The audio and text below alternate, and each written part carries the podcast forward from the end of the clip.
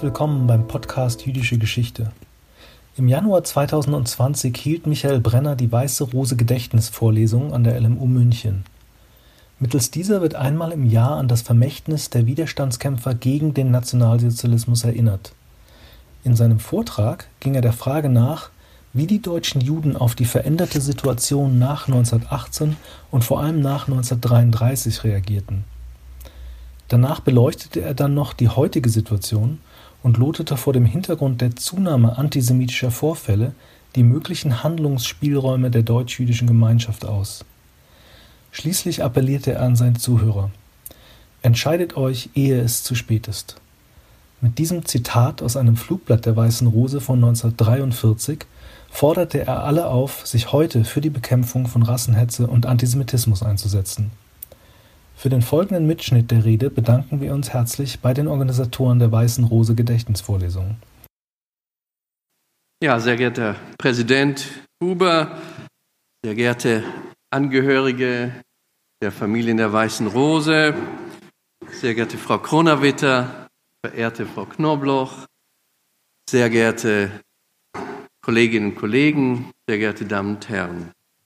Es ist mir eine ausgesprochene Ehre, heute die Weiße Rose Gedächtnisvorlesung halten zu dürfen und natürlich auch ganz besonders an diesem Ort, in diesem Gebäude, in dem sich einst viele der Aktiven der Weißen Rose zu Vorlesungen einfanden, aber auch natürlich zu ihren eigentlich für die, zu diesen Aktivitäten, für die sie later, später bekannt geworden sind.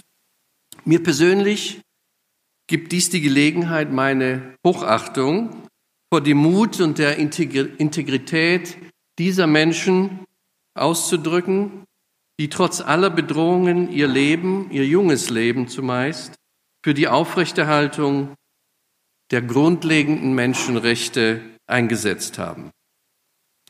Im ersten Flugblatt der Weißen Rose vom Juni 1942 heißt es, wenn jeder wartet, bis der andere anfängt, werden die Boten der rächenden Nemesis unaufhaltsam näher und näher rücken. Dann wird auch das letzte Opfer sinnlos in den Rachen des unersättlichen Dämons geworfen sein. Wann aber ist der Zeitpunkt gekommen, nicht mehr zu warten, sondern zu handeln? Diese Frage werden sich auch die unter dem Zeichen der weißen Rose vereinten irgendwann gestellt haben. Sie selbst waren ja fast alle noch Schüler, als Adolf Hitler am 30. Januar 1933 zum Reichskanzler ernannt wurde. Und manche der späteren Widerstandskämpfer standen damals durchaus noch im Bann der neuen Bewegung, die gerade junge Menschen so stark anzog. Auch ein Teil von ihnen glaubte anfangs an das Gemeinschaftsideal der nationalsozialistischen Bewegung und schlosslich der Hitlerjugend bzw. dem Bund deutscher Mädel an.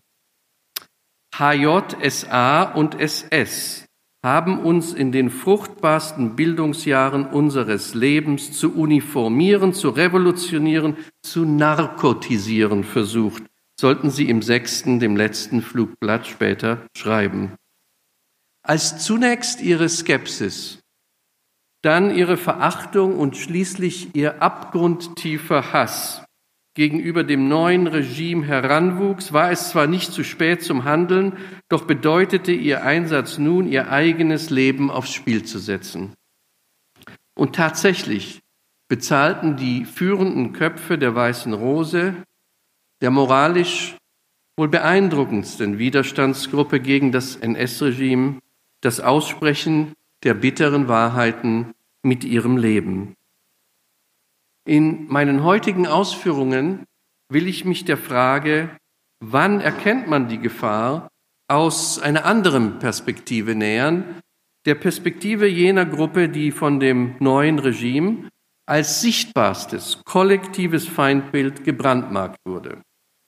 Wie haben die deutschen Juden den erstarkenden Antisemitismus nach dem Ersten Weltkrieg sowie den Regimewechsel 1933 wahrgenommen. Haben Sie die Gefahr kommen sehen haben sie diese zumindest dann erkannt, als die ersten antijüdischen Gewalttaten bereits sichtbar wurden.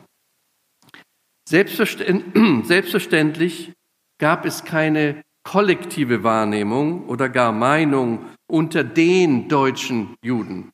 Die etwa halbe Million jüdischer Deutscher, die 1933 weniger als ein Prozent der deutschen Bevölkerung ausmachte, bestand aus Atheisten und Orthodoxen, aus Assimilierten und Zionisten, aus Städtern und aus Landbevölkerung, aus seit Jahrhunderten eingesessenen und vor kurzem eingewanderten, aus Großindustriellen und Kleinbürgern, aus Konservativen und Sozialisten, aus politisch Wachsamen und aus Unpolitischen. Eine gemeinsame Gruppe mit einer Ideologie oder einem Glauben bildeten sie immer nur für die anderen, vor allem für die Antisemiten. Diese hatten sich schon seit Ende des 19. Jahrhunderts einen Platz in der politischen Landschaft des Reichs geschaffen, einige Reichstagsmandate erobert und vor allem nach dem Ersten Weltkrieg schlug ihre Stunde. Die Dolchstoßlegende, die die Juden gemeinsam mit den Sozialisten als für die deutsche Niederlage verantwortlich brandmarkte, bildete den Hintergrund zum Aufstieg mehrerer antisemitischer Gruppierungen, von denen die in dieser Stadt begründete nationalsozialistische Bewegung letztlich die wichtigste wurde. Überhaupt wurde München nach dem Ersten Weltkrieg zum Zentrum des Antisemitismus im Reich. Daher möchte ich meine Ausführungen mit dieser Atmosphäre hier in München der frühen 20er Jahre beginnen.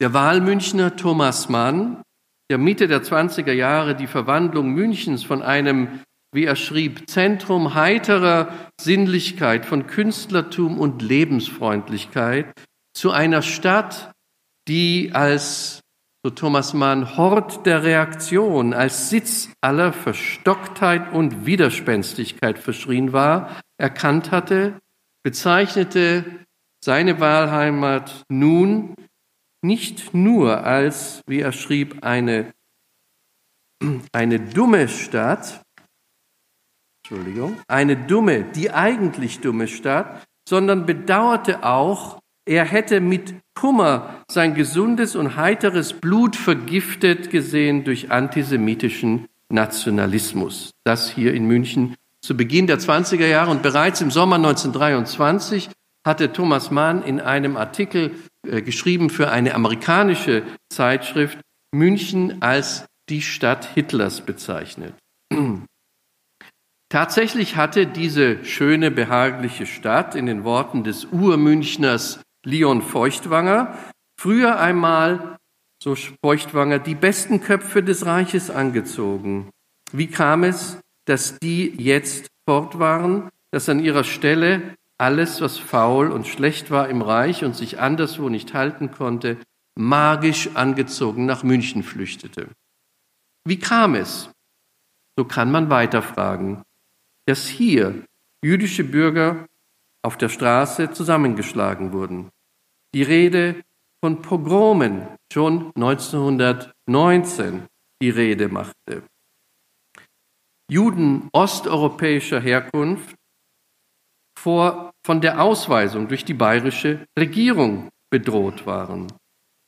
Ja, dass nicht einmal der in Berlin so erfolgreich angelaufene Historienfilm Nathan der Weise in Münchner Kinos gezeigt werden konnte. Die frühe Nationalsozialistische Partei hat das schon erfolgreich durch Drohgebärden verhindert. Und wie kam es? dass der Chemie-Nobelpreisträger Alfred Willstätter wegen der antisemitischen Berufungspolitik der damaligen Ludwig-Maximilians-Universität seine Professur vorzeitig aufgab. Wie kam es zu all dem lange bevor Hitler an die Macht kam? Ich habe versucht, diese Entwicklung ausführlich in meinem Buch Der lange Schatten der Revolution zu beschreiben. Hier möchte ich nur der Frage nachgehen, haben die Münchner Juden denn zu Beginn der 20er Jahre erkannt, welche Gefahr ihnen drohte. Um es ganz klar zu fassen, ihre bedrohliche Situation konnte den Münchner Juden nicht verborgen bleiben. Sie wurden kollektiv für die Revolution und die folgenden Räterepubliken verantwortlich gemacht. Sie mussten in ihrer Gesamtheit für die Eisners und Landauers, Mühsams und Tollers haften. Doch ging die antisemitische Propaganda weitaus tiefer, als sie nur für den Umsturz, den ja die meisten von ihnen abgelehnt hatten, verantwortlich zu machen. Vor allem in der rechtsnationalen, aber auch der klerikalen Presse waren sie oft als Drückeberger und Kriegsgewinnler, Fremdeindringlinge und natürlich Ungläubige angeschrien. Die Allgemeine Zeitung des Judentums spricht bereits im November 1918 von einer Pogromstimmung, Zitat, was man bisher in Deutschland seit Jahrhunderten nicht kannte. Der Münchner Orientalist Karl Süßheim notierte in sein Tagebuch, das er im Übrigen auf Arabisch schrieb, die Münchner Juden haben ganz klar Angst vor Pogromen. Weil Eisner von Geburt her Jude ist, ist ein Teil der Münchner Bevölkerung gegen ihn und gegen die Juden überhaupt aufgebracht. Süßheim berichtet weiter vom Besuch einer Delegation des Jüdischen Frauenbunds beim Minister Unterleitner, das alles noch in der Regierung Eisner, der sie warnte, dass ein Pogrom in der Luft liege. Die Münchner Juden verschlossen mit Beginn der antijüdischen Agitation nach dem Aufstieg der noch neuen nationalsozialistischen Bewegung durchaus nicht die Augen vor der neuen Gefahr. Im Oktober 1920 begab sich Rabbiner Leo Berwald in die Höhle des Löwen. Gemeinsam mit fünf jüdischen Begleitern besuchte er eine NSDAP-Versammlung, in der die jüdische Religion und insbesondere der Talmud verleumdet wurde. Der Rabbiner wollte der Verleumdung mit Argumenten entgegnen und Fakten anbringen. Man ließ sie nicht zu Wort kommen, sondern übertönte seine Ausführungen mit Gebrüll. Seine Begleiter wurden mit Gummiknüppeln misshandelt und die Treppe hinuntergestoßen. Wenige Tage später wurde der bekannte Sexualforscher Magnus Hirschfeld auf einer Vortragsreise in München mit Knüppelschlägen auf der Straße bewusstlos geschlagen. All dies wohlgemerkt im Jahre 1920. Zumeist sind es Berichte aus der Rückschau, die wir besitzen und die oftmals viele Jahre später verfasst nun davon ausgehen, man hätte die Gefahr damals schon wahrgenommen. Aus der Rückschau etwa der Münchner Ärztin Rachel Strauß, sie war die Vorsitzende, sie war die Frau des Vorsitzenden der Münchner Zionistischen Vereinigung und Vizepräsidenten der jüdischen Gemeinde des Rechtsanwalts Elli Strauß, hatten die Beunruhigung und Erbitterung in der Zeit von Revolution und Gegenrevolution einen dunklen Schatten auf das Leben der Münchner Juden geworfen, der niemals wieder zur Gänze verschwand. So schrieb sie in ihren Lebenserinnerungen. Das Leben ebbte in sein normales Bett zurück, und doch war es nicht mehr wie zuvor und wurde auch nie mehr so. Es hatte ja immer Antisemitismus gegeben, mehr oder weniger laut, mehr oder weniger aggressiv. Nun war die Stimmung gegen die Juden allgemein. Man hatte Unruhen erlebt, bei denen Juden, viel zu viele, für Böswillige waren es ja nur Juden, an der Spitze standen. Was Wunder, dass man nun in allen Juden Umstürzler, Kommunisten, Terroristen sah. Man übersah, vielleicht aus Unkenntnis, vielleicht aus bösem Willen, dass die Mehrzahl der Juden kapitalistisch eingestellte, sehr ordnungsliebende Bürger waren, für die die kommunistische Revolution ein größeres Schreckgespenst war als für den deutschen Arbeiter und Kleinbürger. Oder die Rückschau des damals, als er die Lebenserinnerungen schrieb, 80-jährigen Münchner Kantors, des Kantors der jüdischen Gemeinde in München, Emanuel Kirschner, der kurz vor seinem Tod 1938 schrieb, aber es war ein Unglück und der Anfang der jüdischen Katastrophe, deren entsetzliches Ende wir heute noch miterleben. Und es ist nicht so, dass wir das erst heute wissen. Wir haben es damals schon gewusst und ausgesprochen. Doch sind diese Berichte eben auch gezeichnet durch die späteren Erfahrungen, die Erfahrungen aus der Zeit nach 1933. Der Literaturwissenschaftler Michael Bernstein prägte den Begriff des Historical Backshadowing. Die nachfolgenden Ereignisse werfen sozusagen ihre Schatten nach hinten aus und beeinflussen unsere Beurteilung der zurückliegenden Ereignisse. Denn der Gang der zukünftigen Ereignisse verläuft ja keineswegs zwangsläufig. Stellen wir uns ruhig einen Moment lang vor, wäre nicht Kurt Eisner und Walter Rathenau Attentaten zum Opfer gefallen, sondern Adolf Hitler beim Putschversuch im November 1923 erschossen worden, so wäre vielleicht, keiner weiß es genau, die nationalsozialistische Bewegung eine kurze Episode der Nachkriegszeit geblieben. Hätte es kein 1933 in der deutschen Geschichte gegeben, dann würden wir aus der Rückschau die Geschichte der 20er Jahre völlig anders bewerten, auch wenn diese natürlich nicht anders verlaufen wäre. Ich möchte hier keine kontrafaktische Geschichtsschreibung betreiben, doch ist für die Zeitgenossen eben nie klar, welchen weiteren Lauf die Geschichte einnehmen wird. Es sind immer mehrere Wege denkbar. Erst nach 1933 war klar, dass die politischen Morde an Eisner, Rathenau und vielen anderen einen Weg einleiteten, der dann im Untergang der Weimarer Republik enden sollte. Doch 1924 oder 1928 glaubten viele daran, dass es sich eben um eine Krise der Republik handelte, aus der man wieder herausfinden würde oder gar schon herausgefunden hatte. Auch die deutschen Juden der Weimarer Jahre hegten natürlich diese Hoffnung. Die überwiegende Mehrheit war davon überzeugt, dass sie sich in dem Land, in dem viele ihrer Vorfahren seit Jahrhunderten lebten, nicht fremd oder bedroht fühlen müssten, dass der Schrecken des Antisemitismus vorübergehen würde. Viele behaupteten stolz, dass der, es lebten ja bereits zur Römerzeit Juden an Rhein und Donau, noch bevor sich das Christentum hier ausgebreitet hatte. Und sie sollten nun beweisen müssen, dass sie echte Deutsche seien? Gewiss, der Antisemitismus dieser Jahre war nicht zu übersehen, aber gleichzeitig nahmen sie nun auch wahr, dass ihnen Türen geöffnet wurden, die ihnen im Kaiserreich noch verschlossen waren. Sie konnten nun eben tatsächlich Minister werden, wie Walter Rathenau oder Präsident einer Universität wie der Philosoph Ernst Cassirer in Hamburg oder auch Präsident der Akademie der Künste in Preußen wie der Maler Max Liebermann. Die Weimarer Zeit war eine Zeit der Chancen wie auch der Gefahren für die deutschen Juden. Welche dieser beiden sich letztlich als größer und entscheidend erweisen würde, konnte vor 1933 niemand wissen.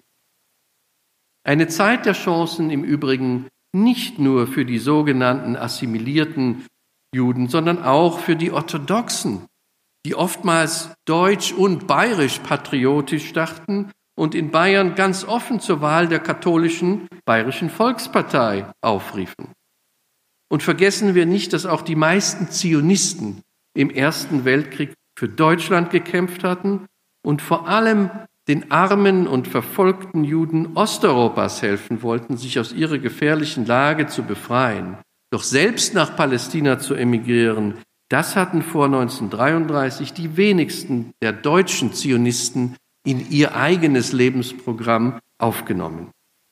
Natürlich gab es Ausnahmen, wie etwa jenen Gerhard Scholem, der 1922 hier an der LMU seine Dissertation ablegte und danach in Jerusalem als Gershom Scholem, der Begründer der modernen jüdischen Mystik wurde und später wohl der bedeutendste Intellektuelle des jungen Staates Israel.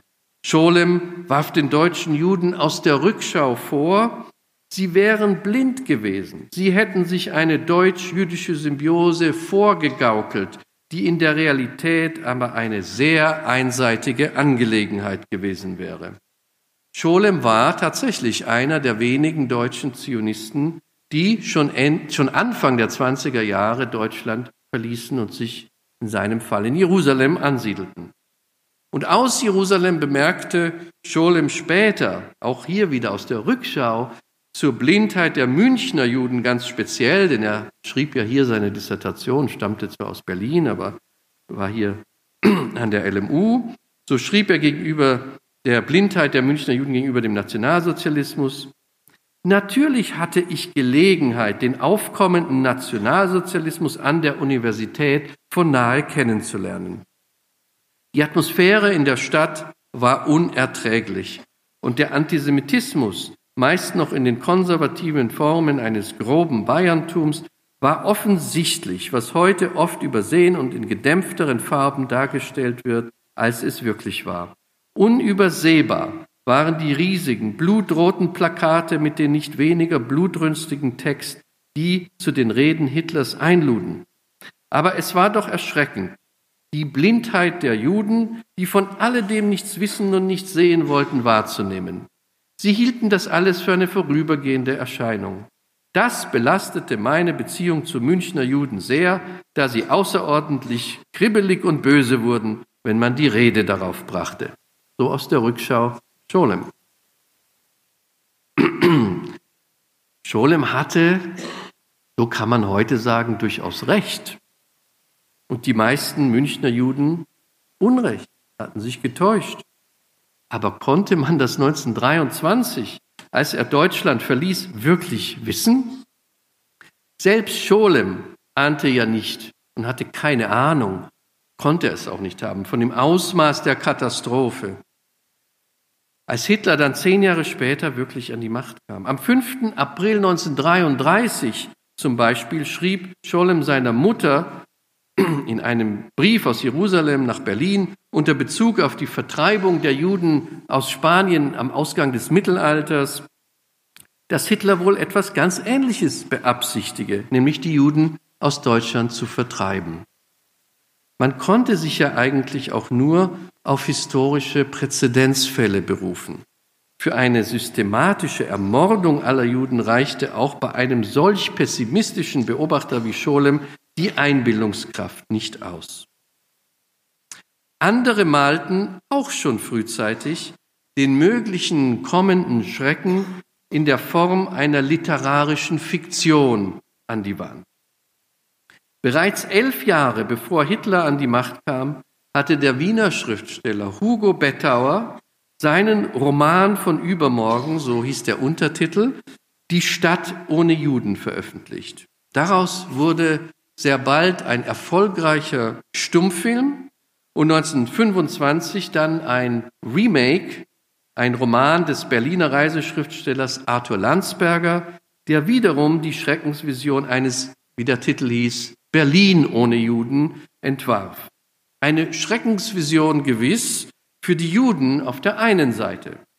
So beschreibt Landsberger etwa wie 97 ältere deutsch-jüdische Patrioten, die darauf bestehen, in deutscher Erde bestattet zu werden, freiwillig aus dem Leben scheiden. Gleichzeitig, so in Landsbergers Roman, gleichzeitig ergießt sich ein Strom Hunderttausender von Immigranten über Deutschlands Grenzen.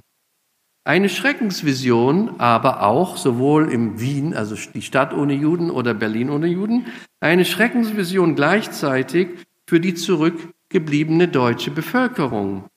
Während das kulturelle und wirtschaftliche Leben in anderen europäischen Zentren aufblüht, so heißt es in Berichten über die Reichshauptstadt in wieder dem Roman von Landsberger, Berlin ist tot. Rechtsanwälte und Ärzte waren kaum noch aufzufinden, die Börse stand leer. Herr und Frau Adlon begrüßten persönlich jeden Hotelgast und Reisende, die aus der Bahnhofshalle nach einem Taxi Ausschau hielten, fanden lediglich, Zitat, eine Droschke mit zerlumpten Kutscher und einem Pferd, dem die Rippen Zentimeter hoch herausstanden. Und ganz ähnlich in Bettauers Wien, wo im Roman von 1922 die bäuerliche Bevölkerung die Stadt erobert hat. Loden zur großen Mode wurden, die Gäste sich im Hotel Imperial in der Badewanne ihre Jägerwäsche wuschen und die Börse zusammenbricht. Und am Ende heißt es dann noch, In den Schauspielhäusern wird ununterbrochen Ganghofer und Anzengruber gespielt. Ganghofer und Anzengruber zu spielen, das war anscheinend das Schlimmste, was die beiden Schriftsteller sich im Fall einer antisemitischen Herrschaft vorstellen konnten. So verwundert es auch kaum, dass beiden Romanen am Ende ein Happy End aufgesetzt ist. Die Not und Verzweiflung über den Verlust der jüdischen Bevölkerung ist in Wien wie auch in Berlin sehr bald so groß, dass man die Vertriebenen verzweifelt zurückruft. Dass wenige Jahre später Wien und Berlin in der Tat Städte ohne Juden werden sollten und dass diese nicht nur vertrieben, sondern erschossen, erschlagen und vergast werden sollten, konnten sich die Autoren dieser dystopischen Romane in ihren ärgsten Schreckensvisionen nicht vorstellen. Dabei, auch das muss man sagen, war dem Leben der beiden Autoren, die Wien und Berlin nie verließen, kein Happy End beschert. Bettauer wurde schon 1925 von einem Rechtsextremisten in Wien ermordet und Landsberger setzte, so wie er es acht Jahre zuvor an dem Beispiel von 97 deutschen Staatsbürgern jüdischen Glaubens in seinem Buch beschrieben hatte, noch 1933 seinem Leben selbst ein Ende. Und noch eine weitere fiktive Schreckensvorschau möchte ich erwähnen, nämlich die unter, veröffentlicht unter dem Pseudonym Kaspar Hauser von dem vielleicht scharfsinnigsten politischen Satiriker der Weimarer Republik, Kurt Tucholsky der zwischen 1922 und 1930 in der linken Zeitschrift Die Weltbühne seine Aufsätze über den Herrn Wendriner veröffentlichte. Dieses, äh, diese Figur des Herrn Wendriner waren insgesamt 16 Aufsätze, ähm, war durchaus auch geprägt äh, von dem Abbild des durchaus von Antisemiten auch gezeichneten, gehetzten egozentrischen, materialistischen deutschen Juden. Und im Jahre 1930, im letzten dieser Satiren, schreibt, beschreibt er, äh, wie dieser Herr Wendriner, also dieser assimilierte deutsche Jude, wie er den Frieden mit einer damals natürlich noch fiktiven Nazi-Diktatur macht. Herr Wendriner im Besitz einer gelben Karte ist sich seiner Immunität als Schutzbürger sicher und begrüßt die Disziplin die das neue Regime eingeführt hat. Na, jedenfalls herrscht Ordnung, also Ordnung herrscht mal. Während er an dem Antisemitismus, der sich gegen die Ostjuden richtet, nichts auszusetzen findet. Tucholsky konnte sich als schlimmste Verfolgungsmaßnahme gegen die deutschen Juden eben auch nur die Einführung einer gelben Karte vorstellen, die sie vielleicht zu Staatsbürgern äh, niederen Ranges machte, aber der eigentliche Antisemitismus hat sich dann an den, in seiner Fantasie nur an den osteuropäischen Juden ausgetobt. Und auch in der Realität gab es einige, wenn auch nur wenige Wendriners unter den deutschen Juden, die durchaus laut darüber nachdachten, wie sie sich mit dem neuen Regime arrangieren könnten. So gründete der damals junge Historiker Hans-Joachim Schöps im Februar 1933 den konservativen Verein der Deutsche Vortrupp, Gefolgschaft deutscher Juden, der, Zitat des, äh, von Schöps, die Trennung von deutschen und undeutschen Juden sowie, Zitat, das Prinzip der autoritären Neugliederung der deutschen Judenheit vorsah. Marxisten und Zionisten sollten ihm zufolge aus der jüdischen Religionsgemeinschaft ausgeschlossen werden. Eine solch radikale Haltung blieb allerdings selbst unter den nationaldeutsch gesinnten Juden eher die Ausnahme. Bereits in den Jahren vor 1933, als eine mögliche nationalsozialistische Herrschaft nicht mehr wie ferne Zukunftsmusik klang, entwarfen deutsche Juden auch konkrete Abwehrstrategien. Auch das muss man sich in Erinnerung rufen. Man hat sich schon überlegt, wie reagiert man denn, wenn Hitler nun an die Macht kam. Und sie waren bereit, auf gewisse individuelle Rechte zu verzichten, wenn sie zum Beispiel den kooperativen Status einer rechtlich autonomen, notfalls auf niedrigerer Ebene stehenden Gemeinschaft erhielten. So überraschte im Mai 1932 der Stuttgarter jüdische Rechtsanwalt und Schriftsteller Karl Lieblich die jüdische Öffentlichkeit, indem er als Anhang an einen Vortrag mit dem Thema Was geschieht mit den Juden? eine öffentliche Frage an Adolf Hitler richtete. Lieblich appellierte an den Führer der sich zu diesem Zeitpunkt noch in der Opposition befindenden Nationalsozialisten, bei der Schaffung einer jüdischen Autonomie in Deutschland mitzuhelfen. Er erwähnte auch praktische Folgen, die die neue Rechtsgrundlage für die Juden hätten, hätte.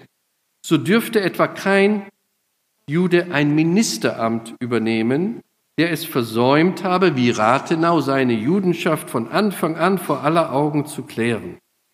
Dagegen sei es wünschenswert, einen jüdischen Minister für jüdische Angelegenheiten zu berufen.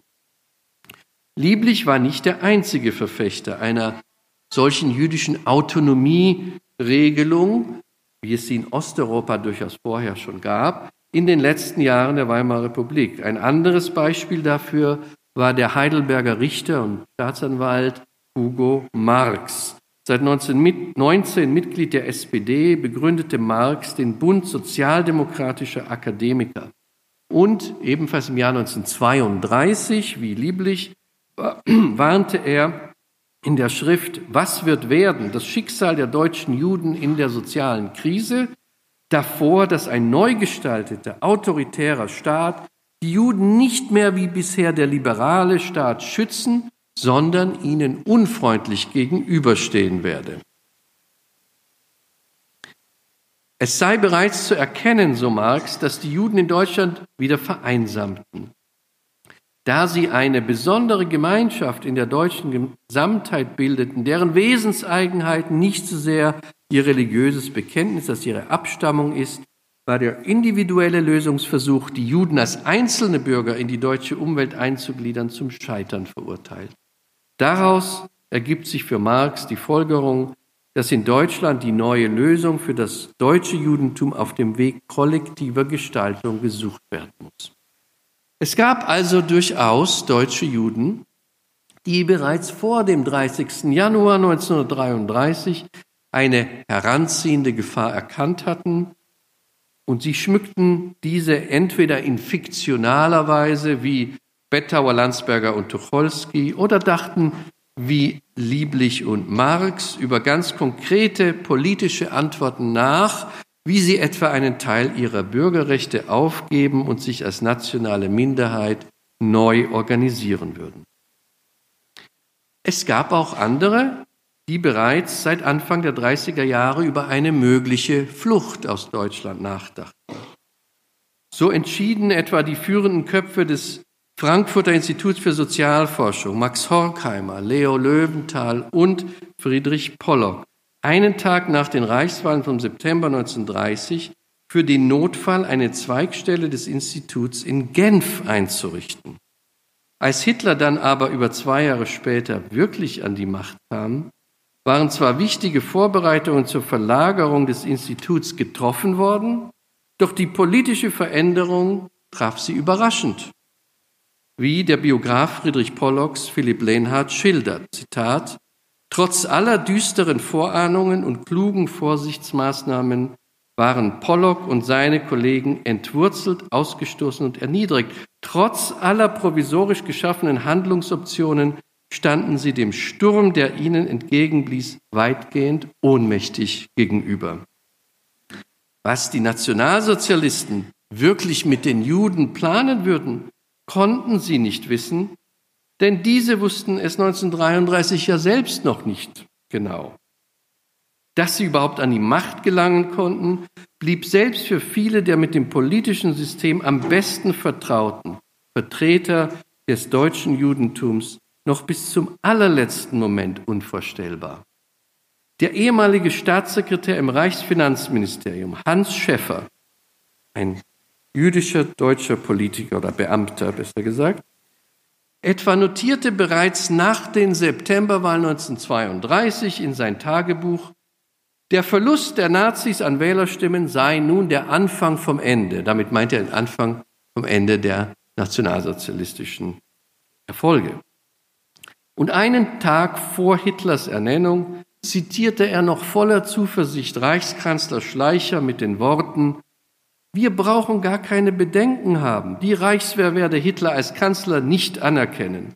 Wenn Hitler Gewalt anwenden wollte, so sei auf das Reiterregiment in Potsdam, das in Bereitschaft liege, voller Verlass.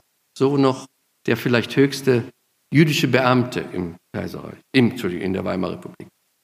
Es mutet gespenstisch an, wenn man sich heute in Erinnerung ruft, dass eine Woche vor der Ernennung Hitlers zum Reichskanzler das erste größere jüdische Museum in Deutschland in Berlin in der Oranienburger Straße in einer feierlichen Zeremonie eröffnet wurde.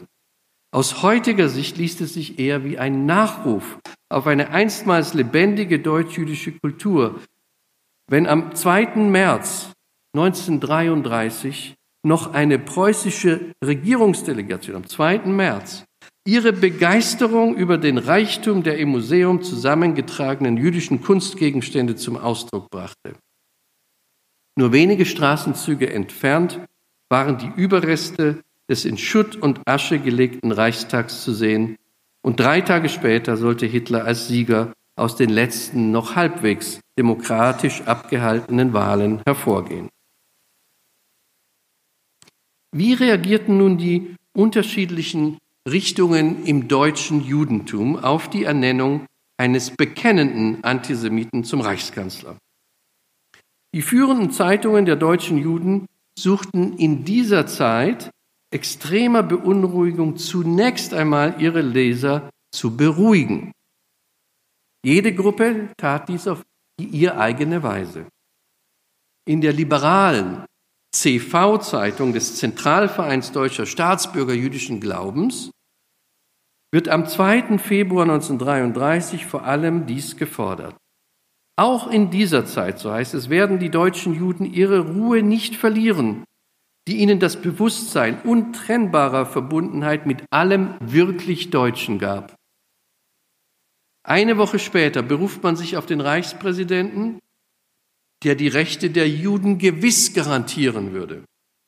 Und noch im April 1933 erklärt die geistige Autorität des deutschen Judentums, Rabbiner Leo Beck, öffentlich, wir Juden hegen den ehrlichen Wunsch und die ehrliche Hoffnung, dass wir in Ruhe auch unser Verhältnis zu den neuen Herren in Deutschland aufrichtig werden gestalten können.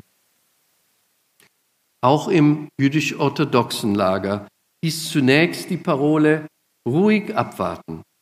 So formulierte es die orthodoxe Zeitung Der Israelit drei Tage nach Hitlers Ernennung zum Kanzler. Hier ist es weniger Reichspräsident Hindenburg als die katholische Zentrumspartei, auf die man als Verbündete setzt. Letztlich sieht man die Ereignisse als von Gott bestimmt und nur als von Gott zu lösen an. Die in der jüdischen Tradition verankerte Verpflichtung, sich loyal gegenüber dem Staat, jedem Staat zu erweisen, bestehe weiterhin, heißt es am 23. März 1933. Zitat, es ist eine bindende Ordnung des Gottesgesetzes, dass der Jude sich der Loyalität dem Staate und seinen Organen gegenüber befleißigt. Es war ein Fehler, so weiter, dass sich Juden überhaupt jemals politischen Parteien und Bünden angeschlossen haben.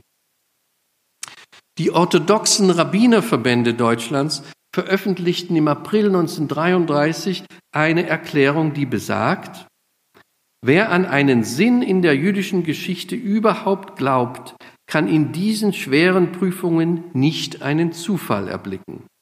Nur eine höhere Fügung kann es gewesen sein, die in einer harten Sprache zu uns spricht, um durch Heldenmut in Leid und Kummer uns auf eine höhere Stufe sittlich-religiösen Menschentums emporzuheben. Diesen Fingerzeig Gottes gelte es zu beachten, denn die Antwort auf diese Prüfung bedeutet für die Mehrheit der deutschen Juden, den Weg zurück zur Religion zu finden und ganz konkret wieder den Sabbat zu heiligen und die Speisegesetze zu befolgen. Und ein paar Wochen später geht der Israelit, die orthodoxe jüdische Zeitung, noch weiter und macht die Nichteinhaltung der jüdischen Religionsgesetze durch die Mehrheit der deutschen Juden, der Nicht-Orthodoxen, für die derzeitige Notlage verantwortlich. Dadurch hätten die assimilierten deutschen Juden Gottes Zorn heraufbeschworen. Die Zionisten wiederum sahen sich in ihrer grundsätzlichen Ablehnung der Möglichkeit der jüdischen Existenz in der Galut, der Diaspora, bestätigt. In der zionistischen Zeitung, der jüdischen Rundschau, schreiben sie, die zionistische Erkenntnis, dass im Galut ein normales Leben nicht möglich ist, hat sich furchtbar bewahrheitet. Doch die Konsequenz der Zionisten lautete nicht unbedingt sofortige Auswanderung, sondern Stärkung des jüdischen Bewusstseins in der Diaspora. Die wohl berühmteste Überschrift der jüdischen Presse in dieser Zeit wurde nach dem Boykott jüdischer Geschäfte im April 1933 in der jüdischen Rundschau abgedruckt und lautete, Tragt ihn mit Stolz, den gelben Fleck. Es war natürlich damals noch ein symbolischer gelber Fleck und nicht der erst 1941 eingeführte gelbe Stern. In der Tat ist eine Rückbesinnung aufs Judentum nun häufig zu beobachten. Symptomatisch dafür mag man nennen, wie sich am 25. Juli 1933 der Komponist Arnold Schönberg, der 1898 in Wien zum Protestantismus konvertiert war, in Paris in eine liberale Synagoge begab und den Rabbiner Louis Germain Lévy bat, wieder ins Judentum formal aufgenommen zu werden. Er brachte als Zeugen mit Marc Chagall und David Marianow, den Schwiegersohn Albert Einsteins. Einstein selbst war bereits am 28. März 1933 aus der Preußischen Akademie der Wissenschaften ausgetreten, woraufhin diese klarstellte, dass sie seinen Schritt nicht im geringsten bedauere. Eine Woche später schrieb Einstein an die Bayerische Akademie der Wissenschaften. Die deutschen Gelehrtengesellschaften haben, so viel mir bekannt ist, es schweigend hingenommen, dass ein nicht unerheblicher Teil der deutschen Gelehrten und Studenten sowie der aufgrund einer akademischen Ausbildung Berufstätigen ihrer Arbeitsmöglichkeit und ihres Lebensunterhalts beraubt wird. Einer Gesellschaft, die, wenn auch unter äußerem Druck, eine solche Haltung einnimmt, möchte ich nicht angehören. Soweit Einstein. Am 8. Juni 1933 fasste der Maler Max Liebermann, früher Präsident der Preußischen Akademie der Künste, in einem Brief an den hebräischen Dichter Chaim Nachman Bialik und den Tel Aviver Bürgermeister Meir Dizengoff die Gefühle vieler deutscher Juden zusammen, als er schrieb, wie ein furchtbarer Albdruck lastet die Aufhebung der Gleichberechtigung auf uns allen besonders aber auf den Juden, die wie ich sich im Traume der Assimilation hingegeben hatten. So schwer es mir auch wurde, ich bin aus dem Traume, den ich mein Leben lang geträumt habe, erwacht. Doch auch dies mag man im Nachhinein fragen. War es denn sein Leben lang wirklich nur ein Traum? Und wann erkennen wir, was Wirklichkeit ist und was Traum ist? Vielleicht erst nachdem man aufwacht. Immer wieder heißt es heute, wehret den Anfängen. Doch erkennt man die Anfänge nicht immer erst dann, wenn es eben bereits nicht mehr die Anfänge sind. Und wann war das Maß voll? Als es am 1. April 1933 zum Boykott jüdischer Geschäfte kam, als in Folge des Gesetzes zur Wiederherstellung des Berufsbeamtentums am 7. April zunächst die jüdischen Beamten, dann auch Arbeiter und Angestellte bei den Behörden und jüdische Honorarprofessoren, Privatdozenten und Notare entlassen wurden, als ab dem 22. April jüdische Ärzte nicht mehr für Krankenkassen arbeiten durften, als am 25. April ein Numerus Clausus für jüdische Studierende eingeführt wurde, als am 10. Mai die Bücher jüdischer und regimefeindlicher Autoren brannten. Immerhin, etwa 37.000 Juden verließen Deutschland noch im Jahre 1933. Dies waren zwar nur etwa sieben Prozent der deutsch-jüdischen Bevölkerung und in den Nachfolgejahren bis 1938 sollten es pro Jahr noch weniger werden. Aber man muss sich auch vor Augen halten, welch radikale Entscheidung eine Emigration darstellt. Den Bruch mit Familie, Freunden und Kollegen, die berufliche Ungewissheit und oftmals im wörtlichen Sinne die Sprachlosigkeit. Dagegen stand die, Hoff die Hoffnung, dass alles rasch vergehen würde, dass der Spuk Hitler verschwinden oder dass man zumindest mit eingeschränkten Rechten ja in Deutschland weiterleben könnte. Irgendwie werde man sich schon arrangieren können, so die durchgängige Meinung. Nur wenige hatten so klar und eindeutig mit Deutschland gebrochen wie einer seiner prominentesten Flüchtlinge. Wenige Tage bevor er sich im schwedischen Exil sein Leben nahm, schrieb Kurt Tucholsky am 15. Dezember 1935 an seinen nach Palästina geflüchteten Schriftstellerkollegen Arnold Zweig, ich habe mit diesem Land, dessen Sprache ich so wenig wie möglich spreche, nichts mehr zu schaffen. Möge es verrecken. Ich bin damit fertig. So Tucholsky, wie gesagt, kurz vor seinem Freitod. Für die in Deutschland verbliebenen Juden wurde der Bewegungsspielraum in den Jahren danach immer enger. Vor allem im Jahre 1938 verbanden immer neue Gesetze sie in ein gesellschaftliches, kulturelles und wirtschaftliches Ghetto, bis dann im November auch die lebensbedrohliche Gefahr den meisten von ihnen bewusst wurde. Wer es schaffte, verließ Deutschland bis zum Kriegsausbruch. Wer danach noch blieb, hatte kaum noch Chancen aufs Überleben. Als Hans Scholl und Alexander Schmorell im Juni 1942 ihr erstes Flugblatt verfassten, waren die Massenmorde in den Vernichtungslagern Belzec und Sobibor bereits in vollem Gange. Das Krakauer Ghetto wurde abgeriegelt. Die Transporte aus dem Warschauer Ghetto nach Treblinka sollten bald danach beginnen. Das von Gerhard Riegner, dem Vertreter des Jüdischen Weltkongresses in der Schweiz, in den Westen geleitete Telegramm mit ersten Einzelheiten über die Massenvernichtung stieß allgemein auf Desinteresse. Die Gefahr konnte nun gewiss nicht mehr verkannt werden. Doch was konnte man jetzt noch tun? Die im Reich verbliebenen Juden waren völlig recht und auch mittellos geworden.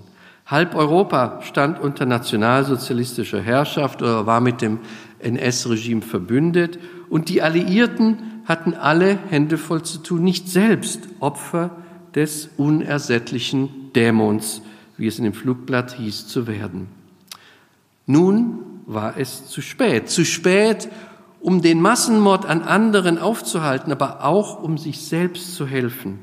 So wie es Pfarrer Martin Niemöller in einem Zitat, das man eigentlich gar nicht oft genug wiederholen konnte, ja bekannterweise ausdrückte. Als die Nazis die Kommunisten holten, habe ich geschwiegen. Ich war ja kein Kommunist. Als sie die Sozialdemokraten einsperrten, habe ich geschwiegen. Ich war ja kein Sozialdemokrat. Als sie die Gewerkschaftler abholten, habe ich geschwiegen, ich war ja kein Gewerkschafter.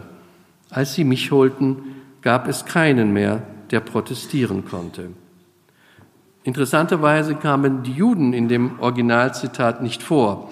Für diese war es in Europa seit langem zu spät geworden.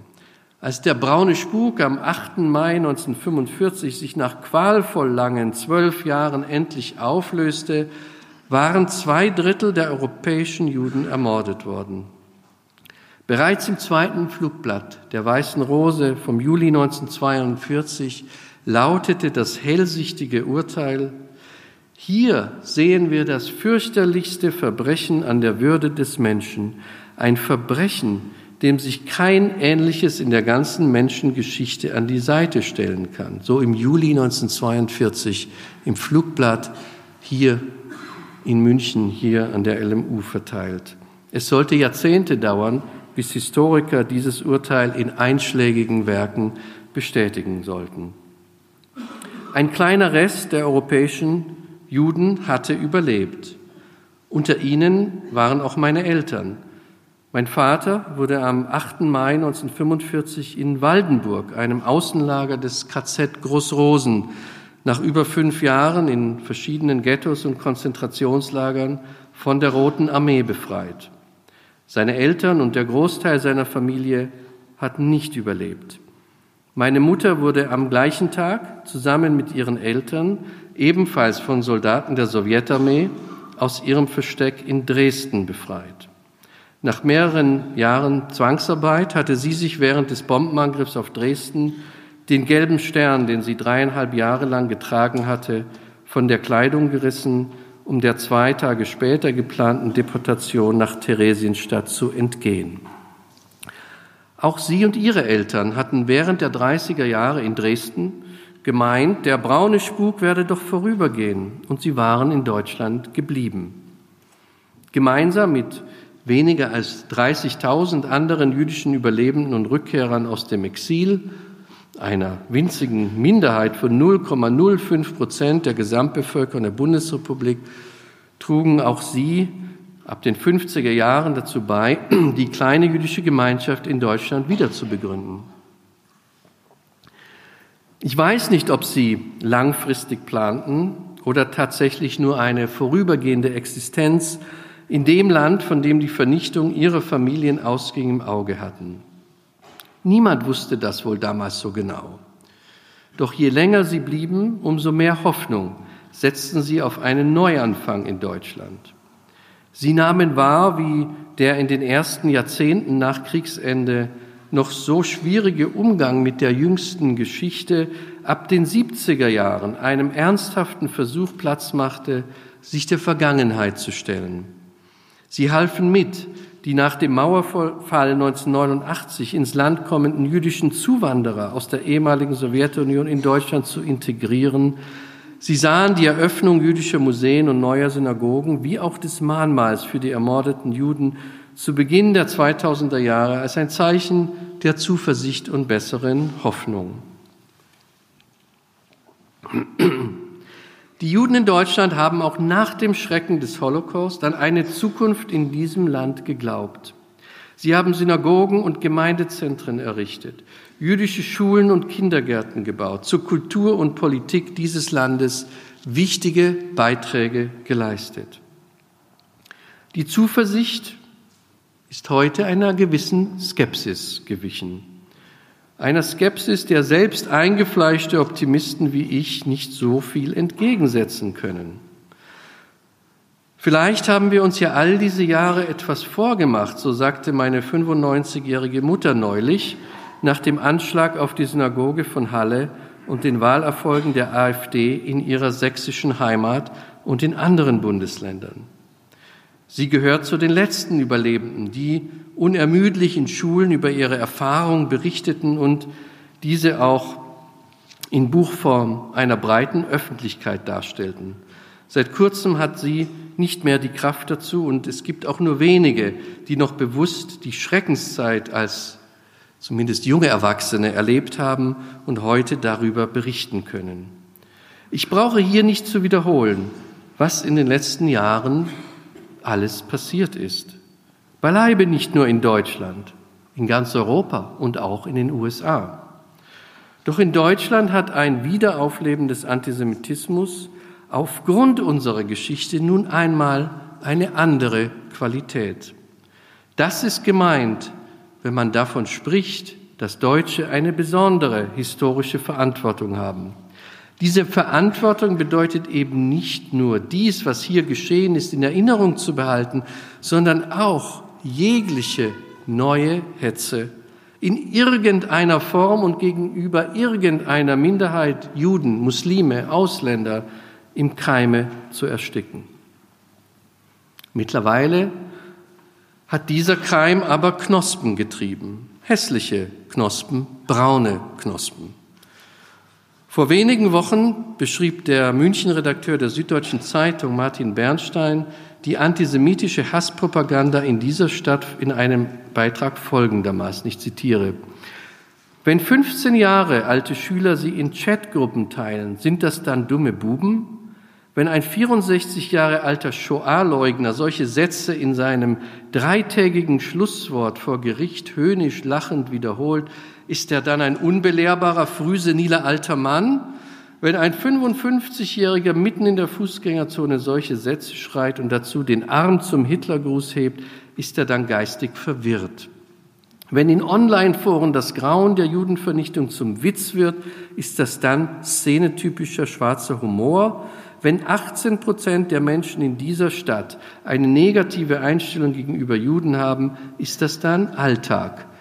Wenn aus Gedanken Worte und aus diesen Worten Taten werden, dann ist das München im Jahre 2019. Eine Stadt, deren antisemitische Straftaten Jahr für Jahr ansteigen und damit steht sie natürlich in Deutschland keineswegs alleine. Wenn 75 Jahre nach Auschwitz Juden oder diejenigen, die dafür gehalten werden, das passiert ja auch oft, auf der Straße beschimpft, bespuckt oder geschlagen werden, wenn der Zentralratspräsident und der Antisemitismusbeauftragte der Bundesrepublik zu dem Ergebnis kommen, man könne in bestimmten Gegenden nicht zum Tragen einer Kippa raten, wenn das Wort Jude in Schulklassen und Fußballstadien als beliebtestes Schimpfwort gilt, wenn eine Partei, deren Vorsitzender des, den Nationalsozialismus als Vogelschiss in einer in unserer über tausendjährigen Geschichte bezeichnet, in manchen Bundesländern jede vierte Wählerstimme erhält, wenn ein Massaker gegen Betende in einer Synagoge nur durch das wunderhafte Standhalten einer Holztüre verhindert wird, wenn Israel-Kritik in antisemitische Karikaturen umschlägt. Tja, dann müssen wir uns fragen, was haben wir eigentlich aus der Geschichte gelernt? Und ich gebe gerne zu, als Historiker ist diese Frage besonders bitter. Etwas ist heute doch anders als damals, als 1923 oder 1933.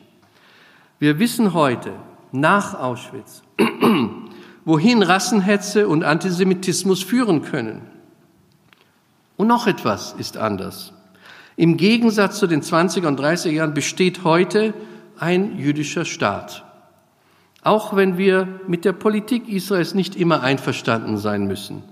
Die Existenz dieses Staates, der zum Refugium von Hunderttausenden von Holocaust-Überlebenden wurde und heute auch die größte jüdische Gemeinschaft der Welt beherbergt, ist auch eine Rückversicherung für Millionen Juden in anderen Teilen der Welt. Doch zurück nach Deutschland. Die wenigen Juden, die zum Wiederaufbau Deutschlands und vor allem zu seiner moralischen Anerkennung in der Welt keinen kleinen Teil beitrugen, taten dies in der Überzeugung und unter der Bedingung, dass der Antisemitismus in diesem Land nach den beispiellosen Verbrechen, wenn auch nicht völlig verschwinden, dann doch zumindest auf eine kleine Randgruppe beschränkt bliebe. Heute muss man sich fragen, wann ist der Punkt gekommen, an dem auch die jüdische Existenz wieder in Frage gestellt wird? Einige Repräsentanten jüdischen Lebens haben unlängst ausgedrückt, wann für sie ein Weiterleben hierzulande nicht mehr möglich sein wird. Sowohl Michel Friedmann wie auch der Präsident des Zentralrats der Juden in Deutschland, Josef Schuster, haben in zwei Interviews den Eintritt der AfD in eine Koalitionsregierung als einen solchen Marker genannt.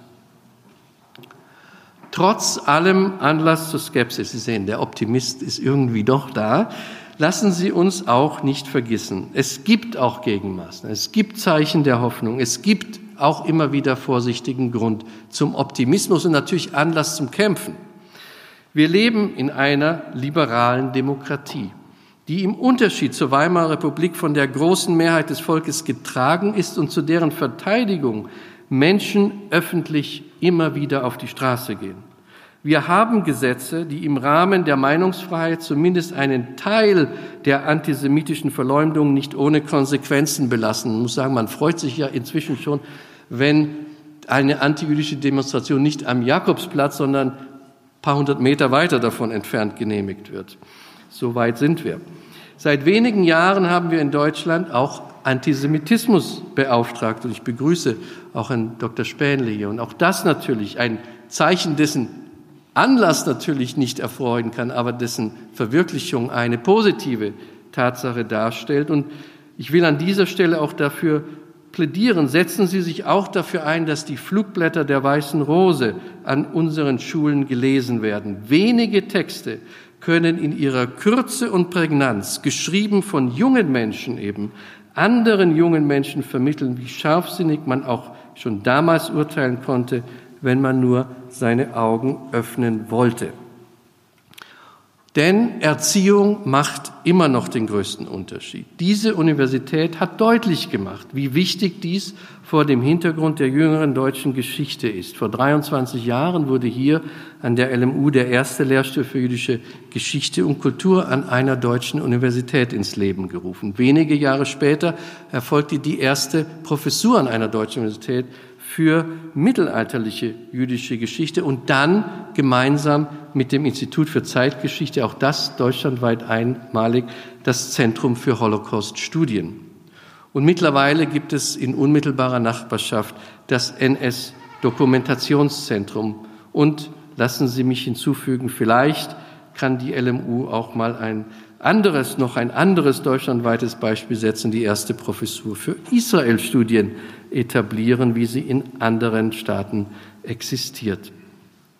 Meine Damen und Herren, wann also erkennen wir die Gefahr und welche Schlüsse ziehen wir daraus?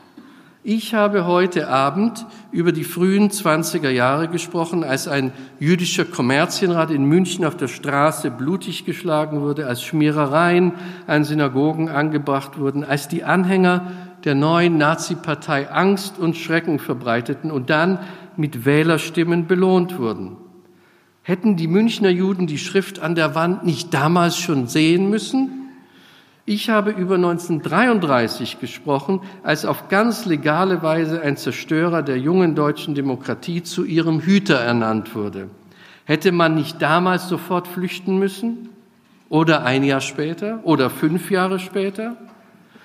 Meine Antworten lauteten, wie konnte man denn die Zukunft voraussehen? Wer konnte denn einen Völkermord erahnen, der in dieser Weise ohne Beispiel gewesen war? Und wer weiß, ob das, was wir heute erleben, eine Episode ist, die bald vorübergehen wird oder der Beginn einer neuen Epoche? Entscheidet euch, ehe es zu spät ist. So endet das fünfte Flugblatt der Weißen Rose vom Januar 1943. Wann es zu spät sein wird, dies zu erkennen, übersteigt zumeist unsere Urteilskraft. Jeder Blick in die Zukunft ist eine Reise ins Ungewisse. Die Gefahren am Horizont mögen wir erahnen, doch richtig einschätzen können wir sie erst aus der Rückschau. Erst dann, wenn es zu spät ist. Denn genau wie in den 20er und 30er Jahren, so gibt es auch heute mehrere Wege in die Zukunft. Welchen wir gehen werden, das wissen wir nicht. Und dennoch können wir in einer demokratischen Gesellschaft alle, und zwar ohne Aufopferung unseres Lebens, einen kleinen Beitrag dazu leisten, den Kurs dieser Reise zu steuern. Wir können uns gegen die anziehenden Gefahren stemmen. Wir können die demokratische Grundordnung verteidigen, verfolgten Minderheiten Schutz bieten und eine Zukunft mitgestalten helfen, die unsere Gesellschaft, unsere Werte und auch unseren Planeten rettet. In diesem Sinne also noch einmal, entscheidet euch, ehe es zu spät ist. Vielen Dank.